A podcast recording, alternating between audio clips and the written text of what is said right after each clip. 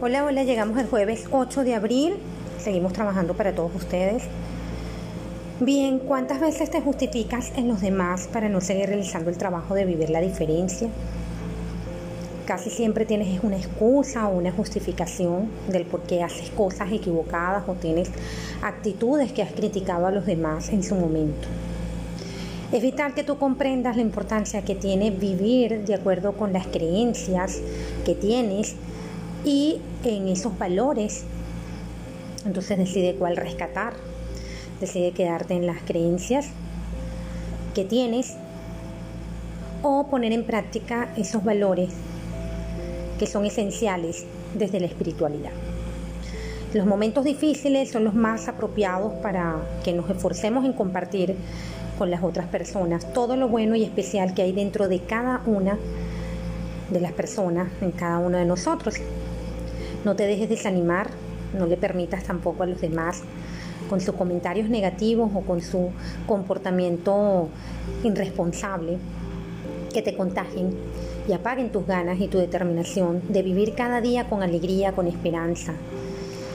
Puedes convertirte en esa persona que con una frase amable y entusiasta refresque la vida de otra persona, motivado desde ese instrumento que eres de recuperación hacia la fortaleza para que actúes de una mejor manera. Hoy es un buen momento, mañana inicias un nuevo día.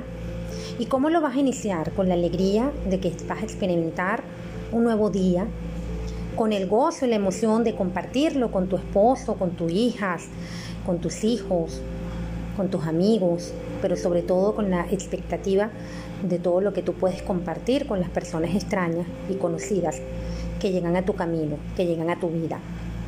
Pídele a Dios, pídele a la divinidad, pídele a la fuente divina, que pueda estar abierta siempre para que tú puedas percibir ese dar y ese aportar a tu vida y al mismo tiempo que puedas reconocer la importancia que tienes para ellas Realiza ese esfuerzo de ser todos los días una persona generosa, una persona amable y afectuosa, a pesar de todo lo que esté sucediendo en nuestros días. Cada vez que algo te afecte o te haga experimentar el rechazo o la negativa a dar, detente a tiempo de revisarte y preguntarte, ¿qué me pasa? ¿Qué puedo hacer para superarlo, para que no me afecte? ¿Cómo lo hago? De manera que tú puedas continuar experimentando siempre la felicidad y ese bienestar esencial. Aliméntate, aliméntate desde el espíritu, alimenta desde tu alma, desde tu interior, haciendo uso de todas esas herramientas que has aprendido o que tienes y que no las conoces porque estás dormido, porque estás inconsciente y fortalécete internamente. Nos vemos mañana en una próxima entrega de Comprende la Vida. Quien les habló Mariana Ponte.